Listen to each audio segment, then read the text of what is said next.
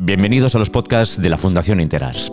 Hemos creado este nuevo espacio para difundir el trabajo que realizamos con el propósito de compartir conocimientos y experiencias de la gestión y la cooperación cultural. Y lo hacemos a través de profesionales como tú, que como expertos nos cuentan las claves de algunos de los temas más relevantes e interesantes en este mundo cambiante y fascinante de la cultura. Así pues, empezamos.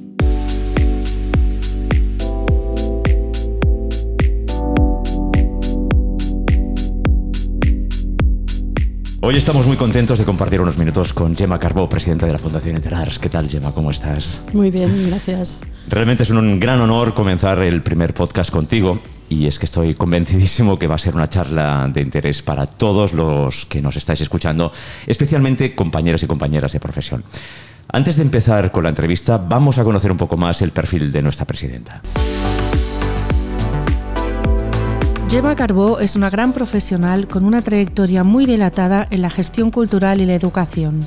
Su experiencia pasa por el día a día en un museo, como es su paso por el Museo de Arqueología de Cataluña, en Ampurias, en el Museo del Cine y ahora como directora del Museo de la Vida Rural de la Fundación Carulla, hasta la esfera de la investigación y la universidad, dirigiendo la Cátedra UNESCO de Políticas Culturales y Cooperación de la Universidad de Girona durante varios años. Es doctora en educación, especialista en Derecho de la Cultura y con una amplia experiencia en el análisis y el diseño de políticas, programas y proyectos de desarrollo sostenible y cultura, cooperación para el desarrollo y educación intercultural, en diversidad cultural y en comunicación.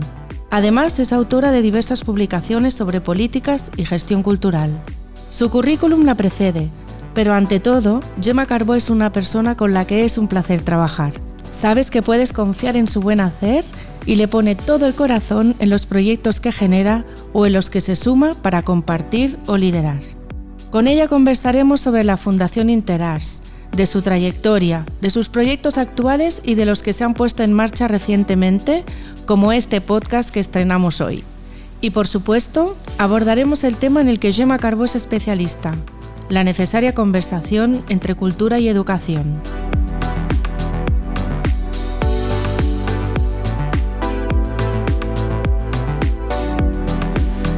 Gemma, déjanos que seamos un poco curiosos contigo. Me gustaría saber y que nos contaras cómo fue tu primera relación con la fundación que precisamente ahora presides. ¿Qué o quién te llevó de la mano? Pues uh, es una larga historia que, empieza cuando, cuando yo estaba estudiando el máster en gestión cultural, el primer máster en Barcelona. Yo era de la segunda promoción y entre mis profesores estaban, como no, Eduard Delgado y Alfons Martinell y con ellos empecé a oír hablar de, de Interars, empecé a interesarme por esta fundación que era un poco el, el gran referente ¿no? en, en, reflexión, en debate sobre políticas culturales y era como nuestro faro. Después estuve trabajando mucho tiempo en la cátedra, como antes decías, y en la cátedra trabajamos mucho con Interars, hicimos muchos proyectos conjuntos. Me acuerdo, por ejemplo, de un trabajo con UNESCO sobre la Convención de Diversidad, un, juego que trabajamos durante dos años con Interars, muy interesante, y tantos otros.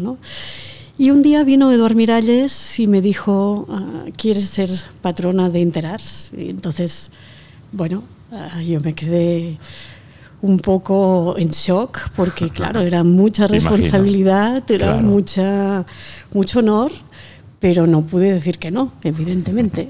Y de la mano de Eduard Miralles entré en el patronato y cuando, bueno, cuando ya llevaba un tiempo como vocal me propusieron estar como vicepresidenta y era un patronato maravilloso que compartíamos con, con Eduard, con Javier Brun, con Chus Cantero, que son tres personas que nos han dejado. Y murió Eduard, murió Eduard y los compañeros y compañeras del patronato me pidieron asumir la presidencia y aquí estoy. ¿Qué dirías de la figura de Eduard Delgado? Pues que era un visionario, era una persona con una capacidad de, de organización, de planificación, de reflexión y de síntesis, ¿no? todo junto, impresionante y que mm, realmente abrió el melón de la cultura y las políticas culturales en Europa, en Cataluña, en España, y que era, era un maestro en todos los sentidos de la palabra. Era alguien que podías pasarte horas escuchando porque tenía una capacidad comunicativa increíble. La Fundación en plena crisis sanitaria cumplió sus primeros 25 años, una celebración que todavía no hemos podido festejar por la situación que estamos viviendo. Pero en todo caso, Gemma, ¿nos explicas un poco esta trayectoria de la Fundación a lo largo de este tiempo? ¿Qué ha significado Interars para el mundo de la cooperación cultural en Cataluña, en España, en Europa y también en Latinoamérica? Pues Interars empieza mm, como think tank, como espacio de reflexión y debate alrededor del mismo concepto de Europa y de la construcción de la, de la comunidad europea. Y nuestro libro de referencia es Desde los márgenes, que es un libro que precisamente ¿no? responde a, a, esta visión de Eduardo Delgado sobre este tema y a la comisión que él presidía de reflexión sobre las relaciones entre cultura y territorio. ¿no? Y de, de esta reflexión entre lo que significaba el desarrollo justo ¿no? en, Europa a partir de esta identidad cultural y de esta riqueza cultural que nos caracteriza, Interas fue capaz de, de, trasladar este mensaje y esta reflexión a las relaciones entre Europa y el resto del mundo. ¿no? Y también... Porque apenas existían estas reflexiones que comentas en aquel entonces no existían. Es decir, hablar de cooperación y hablar de cultura parecía antitético. ¿no? Es decir, como si la cultura no tuviera nada que ver más allá de la representación folclórica de los países en los grandes eventos diplomáticos. ¿no? Entonces, uh, yo creo que a partir de aquí se le da la vuelta y Interars posiciona la idea de que el desarrollo sostenible, el desarrollo humano, solo es posible en términos de cooperación desde esta mirada cultural, ¿no? desde esta aceptación de la diferencia como algo positivo y justamente desde la perspectiva de que es en esta diferencia y en el diálogo intercultural donde crecemos y donde de verdad podemos cooperar. ¿no? 25 años después, ¿qué significa cooperación cultural? Para nosotras siempre ha sido la idea de trabajar juntos, ¿no? De co-construir, esto que ahora está tan de moda, ¿no? de co-crear, porque siempre hemos entendido que desde la perspectiva cultural uh, todo el mundo tiene que aportar y tiene mucho que decir, ¿no? y que es justo en este espacio de encuentro donde podemos sumar, inventar, uh, avanzar, ¿no? en este espacio de, de, de trabajo compartido, que el mundo del cine, el mundo del teatro, el mundo de la música lo tiene tan, tan, tan integrado, ¿no? que nos parece que es obvio, pero no siempre lo es. Y que además son 25 años que han coincidido con la globalización. Sí, y sobre todo en, en el espacio iberoamericano, donde los países uh, crecieron después de esta década fatal de los 60 y los 70, ¿no? y empezaron a, a abrirse posibilidades de estos encuentros más uh, desde esta perspectiva de construcción conjunta. ¿no? Uh, para Interars el espacio iberoamericano siempre ha sido un espacio fundamental y hemos aprendido mucho. Gemma, ¿nos puedes contar algunos de los actos que previsiblemente eh, se harán en el año 2022 como celebración de los 25 años de Interars? Pues esperemos que podamos cumplir con, con nuestros sueños, como decía Eduardo Delgado, y podamos tener uh, una reunión formal de patronato en, en, Madrid y podamos celebrar ahí los diálogos de Eduard Miralles que hemos tenido como que abortar durante estos dos años, pero que eran un espacio de reencuentro con, con todos estos maravillosos agentes culturales del mundo entero y que esperamos poder retomar, insisto, no solo en Barcelona, sino también en Madrid.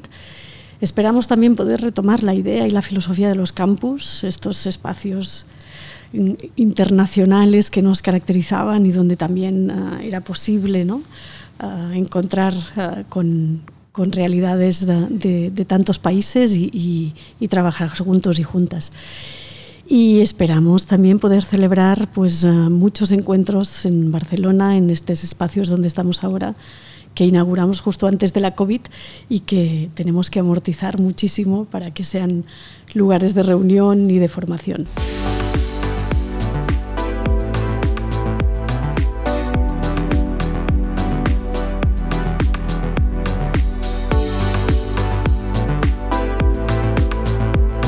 Estamos hablando con Gemma Carbó, presidenta de Interars Interars es conocida y reconocida por su participación en la gestión y desarrollo de proyectos de cooperación cultural en Europa, Latinoamérica y el Caribe, como estamos explicando. Pero me interesa saber especialmente eh, que nos expliques qué proyectos se están llevando a cabo ahora en la Fundación y qué temas son los que se están abordando.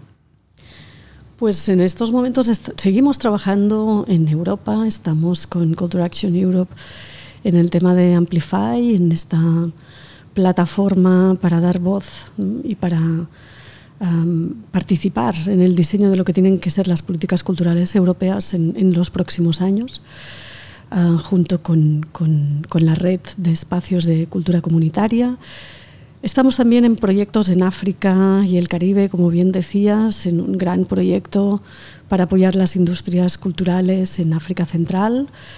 Estamos en proyectos más de, reflexión y de investigación, como Sofía, ¿no? esta plataforma donde se combina la tecnología con, con el debate sobre los indicadores alrededor del patrimonio inmaterial. Estamos en proyectos de interculturalidad como hemos estado siempre, como es el caso de Memex, ¿no? este ensayo también de, de cómo dar voz a colectivos uh, marginales o colectivos vulnerables uh, a través también de, de, de, estas estrategias que tenemos ahora aquí, ¿no? encima de la mesa, ¿no? la radio, el audiovisual, las apps para que ellas mismas, ¿no? en el caso de Barcelona, hemos trabajado con mujeres migrantes, ellas mismas nos cuenten sus realidades, darles voz. ¿no? Y seguimos estando en, proyectos de, salud eh, sexual y reproductiva y seguimos estando pues, en, temas de reflexión sobre política cultural local, ¿no? Como hemos estado siempre. También quiero hablar contigo, Gemma, de los proyectos que ha iniciado recientemente Interars. Nos referimos especialmente al proyecto IAForma. ¿En qué consiste este nuevo proyecto? Pues justamente en, lo que estábamos comentando. Interars siempre ha sido este think tank que piensa de forma global, como decía Eduardo Delgado, ¿no? que piensa desde, desde esta Barcelona, desde este espacio, desde este municipio, desde esta ciudad, que fue capaz de hablar de derechos culturales por primera vez y de tener una carta de derechos culturales, pero en global, ¿no? pensando en, escala planetaria hoy más que nunca, ¿no? y en problemas universales que se concretan sobre todo en esta Agenda 2030 que nos habla de, de unos derechos humanos revisitados ¿no? y aterrizados en retos muy concretos. Y a Forma quiere justamente eh, trabajar ahí, es decir, poner mm, todo este know-how, todo este capital cultural que la entidad ha acumulado durante 25 años al servicio de la formación, al servicio del acompañamiento, al servicio incluso del asesoramiento de técnicos y gestores culturales um, simplemente para transmitir esta experiencia y los aprendizajes derivados de esta experiencia en clave, como insisto, de retos contemporáneos. ¿no? Tenemos un, una primera propuesta de IA Forma que justamente lo que hará será, uh, a través de Daniel Arrea, ¿no? trabajar cómo uh, el arte, cómo el periodismo, cómo la comunicación, cómo la cultura nos ayuda a crear estos relatos ¿no? de los que no tienen voz, ¿no? un poco en la línea de lo que comentábamos. Y después tenemos muchas propuestas de IA Forma dirigidas a pues a transmitir esta experiencia sobre la gestión de proyectos europeos, pero también a trabajar sobre la cuestión de género, etcétera, etcétera. Los podcasts que hoy estrenamos es una nueva apuesta de Interars. ¿Por qué la apuesta por este formato de comunicación y qué objetivo persigue? Pues nos parece que es un poco retornar a lo esencial, ¿no? que, es, que es la voz, que es este diálogo tranquilo, que son las conversaciones. Jesús Martín Barbero siempre hablaba de la cultura como una larga conversación, ¿no? Y, el podcast, mm, a nuestro modo de ver, puede volver a recuperar esta, esta esencia en un momento y en un contexto en que todo va muy rápido, con muy pocos caracteres, ¿no? con muy poco espacio para, para de verdad pensar y para de verdad um, entenderse y, y, conocerse los unos a los otros. ¿no? Y este formato es más agradable, más ameno y más, más esencial. Así, lo, así lo creo yo también, por supuesto. Uno de los temas eh, del que eres especialista y que además has hecho la tesis es la educación y la cultura. Por cierto, una temática que a veces cuesta de abordar y unir en ambos ámbitos. ¿Qué aprendiste de este tema con todo tu trabajo de investigación? Pues mm, aprendí mucho, primero de mis dos maestros en este tema, que eran justamente Eduard Miralles y, y Alphonse Martinel. ¿no? A ellos siempre les había preocupado el, la falta de, diálogo y de entendimiento entre dos mundos que aparentemente son el mismo, pero que en la práctica se habían ido divorciando, separando, ¿no? Eh, justamente en, el periodo que yo he estudiado más, que es entre estos años 80 y en el momento en que recuperamos la democracia y eh, la situación en la que estamos ahora. ¿no? Para mí hay, un elemento muy, muy simbólico y es que la primera ley de universidades en España en el año 82 tiene un preámbulo maravilloso que habla de cómo esta educación vinculada a la cultura eh, es eh, el elemento estructural para la creación de democracias y sociedades justas y, sanas. Y si nos vamos a la última ley de universidades, cuando, cuando cerramos el ciclo en el año 2010, era un preámbulo que solo hablaba de transferencia de conocimiento, de investigación y desarrollo y de tecnologías. ¿no? Y había desaparecido el concepto de educación y el concepto de cultura. Y para mí esta es un poco la síntesis de lo que nos ha pasado.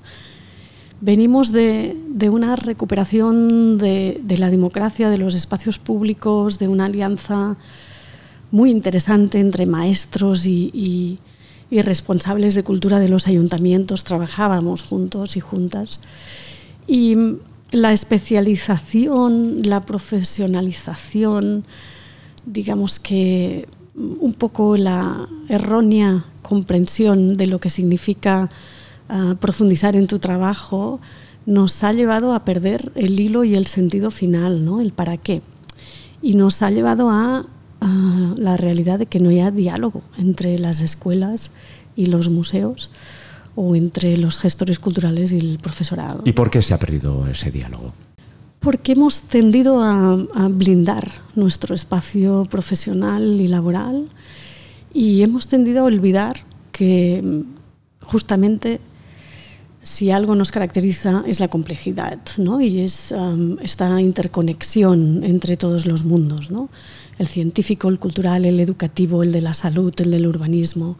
Esta visión holística y transversal que, ofrece la cultura ¿no? y que, incluso a veces las artes han tendido también a olvidar. ¿no? Estamos recuperando este espacio de encuentro y estamos recuperando este diálogo. Ha habido, ha habido muchos intentos desde el patrimonio, desde los museos, desde el arte y vamos por buen camino, hay que decirlo también el profesorado tiene cada vez más conciencia de la necesidad de la cultura y las artes y los artistas y gestores culturales sabemos que no podemos seguir hablando de públicos, sino de ciudadanía y de participación en la vida cultural. Desde tu punto de vista y como experta en la materia, ¿cómo crees que debería unirse cultura y educación? Pues desde, desde esta perspectiva de entender que ambas son derechos fundamentales y que como derechos fundamentales recogidos en la Carta de Derechos Humanos están absolutamente interconectados, no se pueden entender el uno sin el otro y que la mejor garantía de una educación de calidad es la participación en esta vida cultural. Si la educación no ayuda a socializar, es decir, a pertenecer a una comunidad, es una educación que está dejando de lado el 70% de nuestro ser, que es este ser colectivo, ¿no? este ser que, al que le gusta y que necesita estar con nosotros. Y esto es lo que da la cultura, esto es lo que da el arte, una alfabetización, unos códigos, unos valores, ¿no? Una manera de estar con nosotros y con las otras que, que necesitamos urgentemente. ¿Qué recomendarías, Gemma, a los gestores culturales respecto a la educación? ¿Qué tipos de proyectos deberían desarrollar para hacer posible esta unión ¿Y qué alianzas deberían establecer, por ejemplo? Pues entender que educar, educamos todos, queramos o no. A veces hemos oído algunas expresiones ¿no? en el ámbito, sobre todo de la cultura, eh, diciendo, bueno, es que esto de la educación a nosotros no nos toca. Y hay que acabar con esta idea, ¿no? Eh, educar educa todo, educar educamos todos y todas a partir de nuestras decisiones, a partir de nuestros programas a partir de nuestras propuestas y la tribu, que es lo que al final es la cultura, es responsable de que esta educación avance más o menos en, la consecución de personas más libres, más felices, más justas y más capaces de convivir con los otros y las otras. Y esto no puede hacerlo la escuela sola. Hay que responsabilizarse desde el sector cultural muchísimo de esta capacidad educativa de la cultura y de las artes. Y esto implica mm, sentarse y entender los códigos del mundo educativo igual que nos hemos sentado y hemos entendido los códigos de la economía y de la industria cuando ha sido necesario, o los códigos del urbanismo. Y escuchar, escuchar mucho al otro y luego contar, contar mucho qué es la cultura, qué son los espacios culturales, qué son los lenguajes artísticos y cómo damos las herramientas no solo para generar espectadores más activos o más pasivos, sino sobre todo para garantizar que estos ciudadanos y ciudadanas desde muy pequeñitos estén alfabetizados en el uso de lenguajes artísticos y culturales. Para cerrar la entrevista, quiero hacerte una pregunta de cierre y que será obligada para todos los invitados que, van a pasar por los podcasts de Interars. ¿Qué es Interars para ti? Interars es un reto, un sueño, una apuesta mm, arriesgada, ah, decidida, que no podemos ah, dejar de defender y que mm, tiene que acompañarnos y tiene que estar presente en la reflexión sobre la política cultural en Cataluña y en el mundo. Gemma Carbó, presidenta de Interars, ha sido un gran placer que nos hayas acompañado a lo largo de estos minutos en este primer podcast que inicia una serie de podcasts que vamos a, hacer para profundizar en todo lo que es la gestión cultural relacionada desde esta institución. Mil gracias, de verdad. Y a ti que nos estás escuchando, si quieres compartir alguna experiencia con nosotros o sugerirnos un tema de interés, te propongo que visites nuestra página web. En el apartado de podcast encontrarás un breve cuestionario para recibir tus propuestas. Mil gracias, Gemma, mil gracias a todos vosotros por seguirnos y hasta el próximo episodio. Muchas gracias.